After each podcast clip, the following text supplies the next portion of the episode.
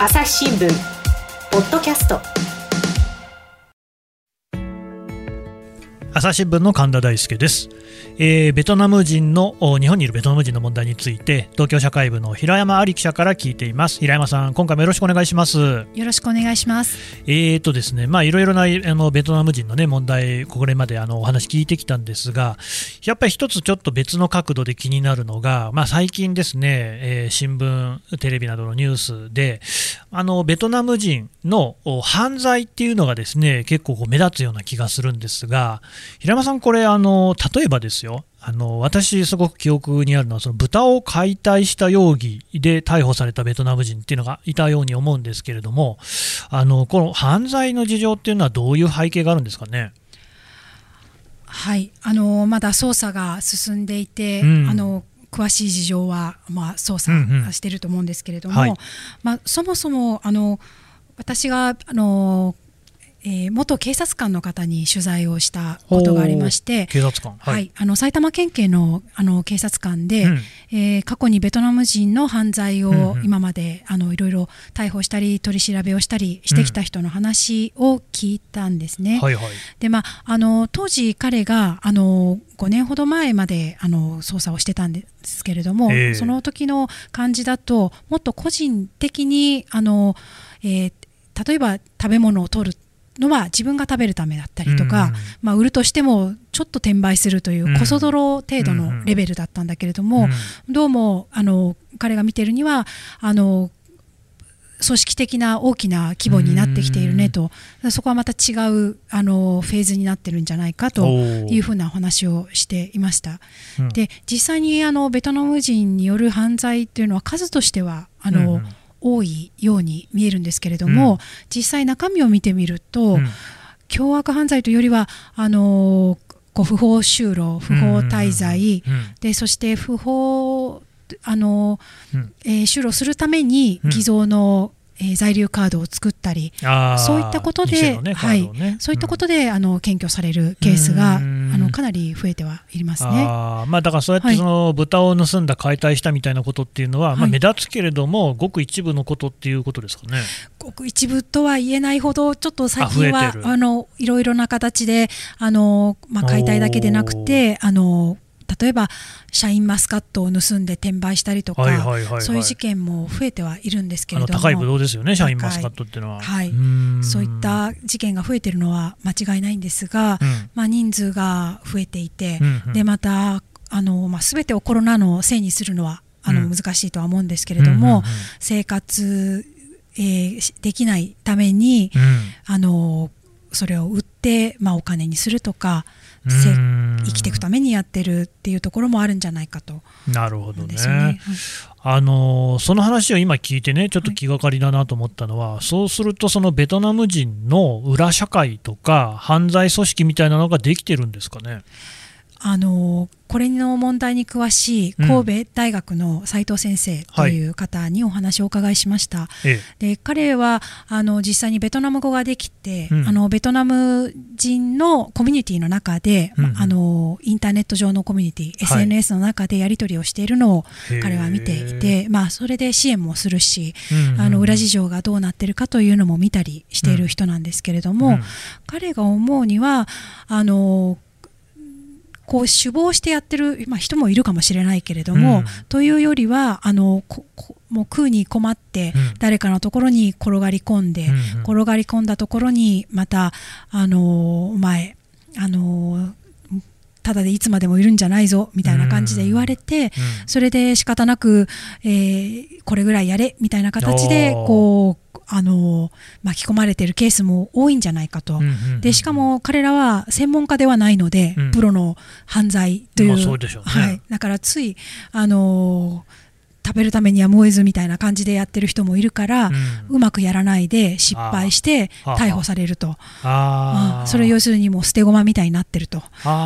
でつまり日本社会でもまあ使い捨てにされ、うん、犯罪のグループの中でも使い捨てにされ、うん、まあ、ある種のベトナム人社会の中でも使い捨てにされてる。使いされてたんじゃないかなというような話をしていました。そうすると、本当に悪いやつっていうのは実はまだ逮捕されずにいるのかもしれないそうですね。うん。そういう人も、でも、まあ、残念ながらベトナム人の中にもそういう悪い人もいるんですかね。あのもともとあのいるんじゃないかと、でそれはもともと。というのは、うん、要するにあの技能実習と生として来たとかいうのではなくてもう少し長く日本に滞在しているベトナム人の中で、その道のプロというかあの、犯罪グループの、まあ、親玉になれるような人たちというのがいてでそういう人たちがあの、まあ、もう少しこう食うに困って、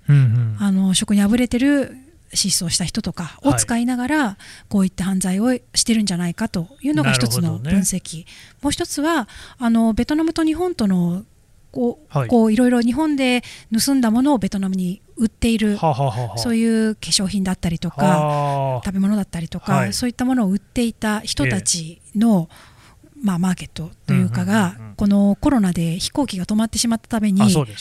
できなくなってしまったと、うん、だからこの日本社会日本の中にあるベトナム人コミュニティの中でそれを売買することで、うんうん。うん、まあこう生きている。っていうふうに少し変わってきてるのかもしれませんね、というお話もされてました。うんあのベトナム人コミュニティの中で売買をしている、そのまあ、だから盗品だっていうことで、はい、安価に売るっていう形で、はい、まあ、その買ってしまうね、ベトナム人の方もコロナでお金もないし、そういうところでまあなんか寄り合うようなこう構図ができちゃってるってことですかね。そうかもしれませんね。であの手数料でそれで稼いだりとか手数料、ね,、手数料というかその転売するっていうことでちょっとお金をもらったりとか。あの今あの元埼玉県警の警察官の方、うんうん、今、ベトナムにいるんですけれども、うん、ベトナムの送り出し機関というところにいるんですね、うん、あのベトナム人を技能実習生として日本にあの送るための教育というのをしているんですけれども、はいはい、まあ、彼はベトナムでは日本に行ったらこういうことが犯罪になるんだよということで、うん、あの魚を取っちゃいけませんよとか人の家に入ってあの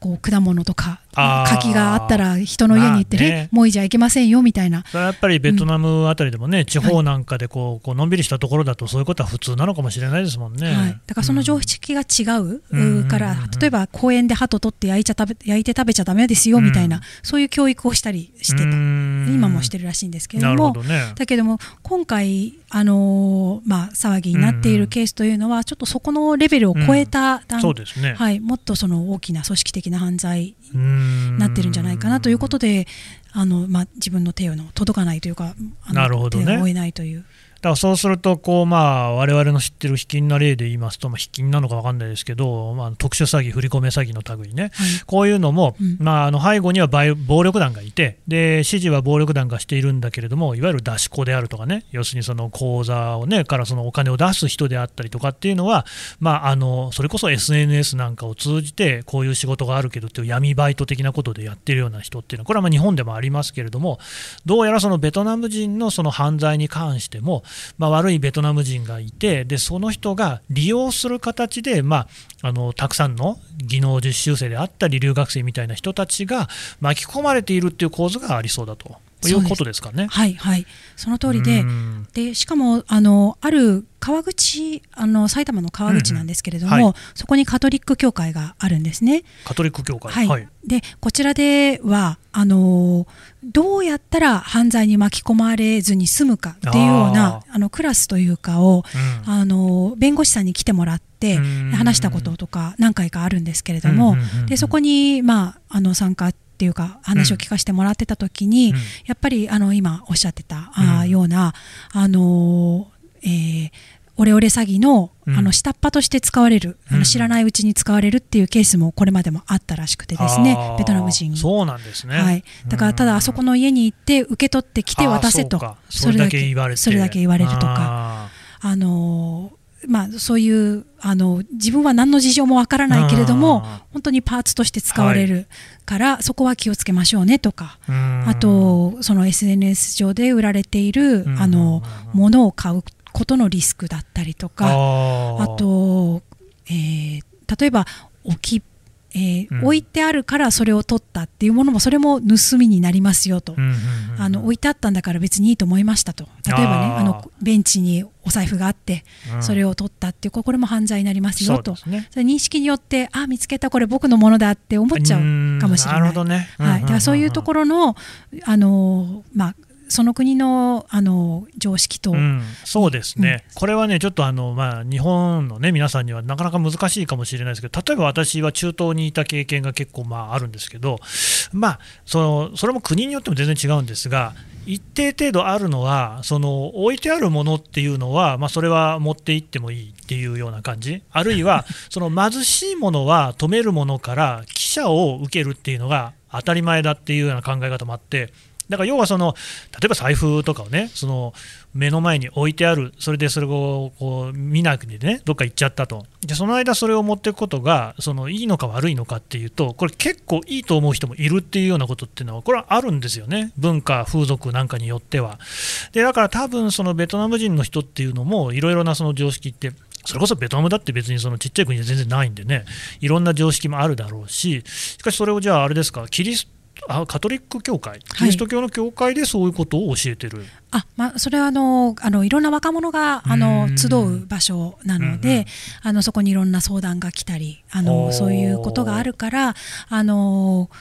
変なことに巻き込まれないようにあのこういうところにあなた方が住んでいるコミュニティの中には、こういういろんな危険がいっぱいというかですね、あのどこに落とし穴があるかわからないから、こういうことに注意してくださいねというのを実際にそのあのまあ、弁護士さんでそういうケースを扱っている人たちがそこに行って話をして、あの少しでも事件から、まあ、あのに巻き込まれないようにしてくださいという話をしてます。朝日新聞ポッドキャスト。共に考え共に作る。音声による新しい報道の形。朝日新聞ポッドキャスト。国内外250を超える取材拠点。約2000人の記者が追う世界の今地域の声。しかしあなたは知らない。新聞には書かれていないことがある。ニュースの向こう側を語り合う。朝日新聞ポッドキャスト。この間のお話でもですね、えー、その2層の、ね、方の要するに仏教のお寺の中で保護をする。あるいは今回このキリスト教のことだったりということで、まあ、必ずしも宗教団体だけじゃないんでしょうがそこにですねその当局といいますか、公の組織、例えば自治体であるとかっていうのが全然姿が見えない感じするんですけれども、これはどうしてなんですかね？そこが問題だと思うんですね、うん、もうそもそも技能実習生にしても、はい、留学生にしても、ですね、うんうん、来て日本に来てもらってるという、まあ、留学生の場合、個人で来たいというのもあると思うし、うんうん、それぞれの思いはあるにしても、うん、日本の制度としてあの多くの人招いてるよ。うな状況があるわけですよね。うん、そういう時に困った時にこれをこの善意のボランティアとか、うん、あの宗教団体とか、ね、あの支援団体にすべて丸投げにしていいのかって言ったら、うん。うん、限界があるし、うん、数にも限りがありますし、うん、リソースだってないしあの本当だったらばそこを責任を持ってあのもっとあの自治体だったり国だったりが支援に乗り出すべきだと思うんですけれども、そこがないからこそあの困り果てた一人一人がサバイバル状態になって、でやある人はやむを得ず犯罪に手を染めてしまう人もいるかもしれないと、だけれどもその犯罪だって中身見てみたら、あの生きるためにその、まあ、強盗してやるっていうよりは、あのまあえー、偽造カード偽造の在留カードを作って、うん、えー、働いてると、うん、でその働いてる中身とかを聞いてみると、うん、あの栃木のスーパーで、の裏でカレー作ってましたとか、あの地味なんですよ、なるほど、ね、その失踪した犯罪、まあ、失踪しました、確かに犯罪というか、その偽装偽造カードを作ったという意味ではまずいかもしれない、まあ、それはもちろんね、犯罪は犯罪ですよ、不法就労したっていうこともそうかもしれませんけれども、うん、そこでスーパーで作ってたりとか、うん、刺身切ってたりとかですね。まあね、えー、そういうの、まあ、ちょっとなんか、いわゆるこの犯罪のね、イメージとはちょっと違うところにあるかもしれませんね。はい、だから結局そういう、まあ公的な支援もないから、えーとまあ、巻き込まれたって言ったって犯罪はやっちゃだめですが、とはいえ、その彼らって多分それ以外のことを知らないし、それ以外になんかできることもないっていうような状況があるんですかね。まあ、そもそもがあの、うんちゃんとした技能実習先であったりとか、うん、あのちゃんとした A というところがダメだったら B というところがあるよとか、うん、あの A も B もダメだったらこうしようねみたいなものがあればいいけれども、うん、そうじゃない人が放置されている状態がある、うん、そういう中で、えー、そういう、まあ、犯罪に手を染めざるを得ない状況に追い込まれている人がいるのは間違いないと思います。でね、これ今ね、自治体っていうふうに言いましたけれども、これそもそも技能実習制度、こう肝入りでやったのは安倍政権で、その時にはね、今総理をやっている菅さんもね、随分とこの推進役になったっていう話は聞くわけですよ。つまり、大元のところを決めてるのは政府なわけですよね。で自治体としてはやっぱり政府がそういうところで、例えばそのベトナム人の受け皿を作るであるとか、なんかそういうね、指示をしないことには、独自に動くってなかなか難しいんじゃないかなと思うんですけど、その辺はどうですか？いやそうだと思いますね。うん、というのもあの例えばあのコロナの中で、うんうん、あの1人10万円を支給するというのがありましたね、うん、でそれが対象になる外国人も対象にはなるけれども、うん、その時点で住所がない人にはもらえないわけですね。だから例えば留学生でも寮を出てしまったとか、うん、あるいは学費が払えなくてもうあの帰らざるを得ないけれども、いる場所もないっていう人はもらえない。いいし、うんうん、実習生でもその実習先があのクビになってしまったりとか、うん、そうなった人で居場所がなければもらえない。っていうものがあるんですね、だから制度としてあっても、うん、えー、使えない、うん、あの対象にならなかったりとか、届かないことがあるので。あだからね、この問題をもう聞いてたら、もう最初からずっとそうなんですけれども、その技能実習生っていう言葉自体がそうですけれども、もうね、実態とその制度っていうのが全くかけ離れちゃってるっていうのがずっと続いてますよね。その通りだと思います。うん。こういうのっていうのはどうですか、平山さんの目から見ると、こうどういうふうに是正していくべきだっていうことになりますかね？うん。やっぱりあのまあ、働きたい人で働いてもらい働いてもらいたい日本の社会っていうのがあって、うん。ね、でそこがうまくマッチングすればお互いにとって、うんうん、あのハッピーな形になると思うんですけれども。そのはずですよね、はい、そこがずれすぎているというところが問題だと思うんですね。やっぱりその約束したあの給料だったりとか、待遇だったり、うん、そういうものが約束されていれば、逃げずに済むし、であの仕事ができると思うんですがそれがない、はい、あともう一つはやっぱり技能実習生は家族帯同が認められていないあそうでしたね、はい、そうですそうです。そこがすごく不自然なというかつまりあの子供がいたり夫がいたりあるいは妻がいたりしても置いていかないといけないと、うんうんうん、でその間例えば3年間だったりあの1人でいないといけないと、うん、でいろんなこうこう人間としてのこう認められているものがすごく限られている、そういうものをもっとあの、普通の人間として私たちの社会を、社会を一緒にやっていく人としてあのあの権利も、あのもちろん認めていくし、あの制度としても整えていくし条件も整えていかなければ日本は見向きもされなくなる。国になるんじゃないかと思います。ね、だからそのまさに平山さんおっしゃったことで、その人を人と思っていないね、ベトナム人というのね、日本人と同格の人間と思っていない態度っていうのが、実はそのもう最初の制度の設計段階で、いや、家族連れてきちゃいけませんよっていうのは、これ結局ね、家族なんか連れてきて、日本に根を張られたら困ると、でもうあの仕事のね、あの実習の期間が終わったらさっさと帰ってくださいと言わんばかりだっていうふうにね、見る人もこれいるわけですよね。で、そういうのっていうのは、明らかにやっぱりベトナム人はね、その日本のねで一緒にこう働く一緒にこう暮らしをしていく仲間だっていうのは見ていない。そういうふうに思える。そんなところがですよ、そういうこのベトナム人を使っている会社のベトナム人に対するひどい態度であるとかに影響していないとは言えないんじゃないですかね。その通りだと思います。だから日本人には支払われる残業代を僕たちには支払われませんでしたという人もいますし、まあ、あの飛びをやってた人とかな、まあ、殴られたり蹴られたり、ね、バカ野郎と言われたり命の名をあげないって言われたりとかね。日本人はあげるけれども、お前らにはやらないと。はい、そういうことが本当に同じ話を聞いてるんじゃないかと思うぐらい、はあ、10人に話を聞いてもあのああの人もこの人もこの人もっていうそうなんですよ。でそれはあのすごくいいというところももちろんある。あのいい社長さんで本当によくしてもらったおかげでこのまま日本に住みたいですっていう人もいるしだから本当にみんながみんなということでは全然ないんですけれどもそういう人が残念ながらあの少なからずいるっていうのが現状かなとでしかもそれってその人が選んだんじゃなくて、まあ、たまたまそうなってるっていうことなんですよね。そうですね、うん、あまあ、だとするとね、これはもう本当になんもう本当早急になんとかしないことには、もう平野さんおっしゃった通り、日本ってのはなんていう国なんだっていうね、評判がこれ、国際社会に広がりかねないですよね。本当にそう思います。うん問題深刻ですね。わかりました。どうもありがとうございました。ありがとうございました。朝日新聞ポッドキャストはいというわけで平山さんのお話を聞いてきました。まあね、だからその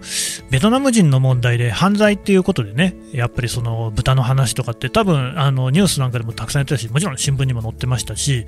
あの目立つんですけれども、まずもってここであの平間さんの話でね、ハッとしたのが、あこれは今ね、ベトナム人で留学あるいは実習っていうことで来ている人とは、また違う人が後ろで、えー、影をね操ってる、その糸を引いてるっていうそういう可能性があるっていうところにあんまり思いが至ってなかったなと。つまり、日本にね、来て、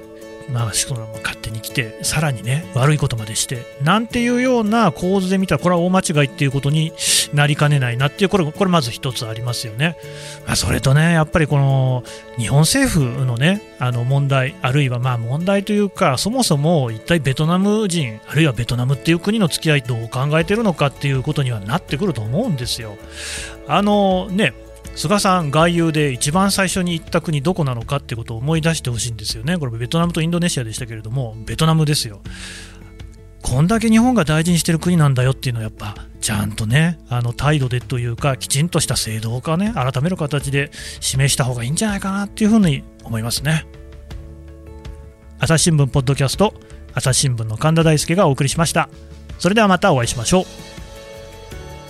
この番組へのご意見ご感想をメールで募集しています。ポッドキャストアット朝日ドットコム。podcast アットマーク朝日ドットコムまでメールでお寄せください。ツイッターでも番組情報を随時紹介しています。アットマーク朝日ポッドキャスト。朝日新聞ポッドキャストで検索してみてください。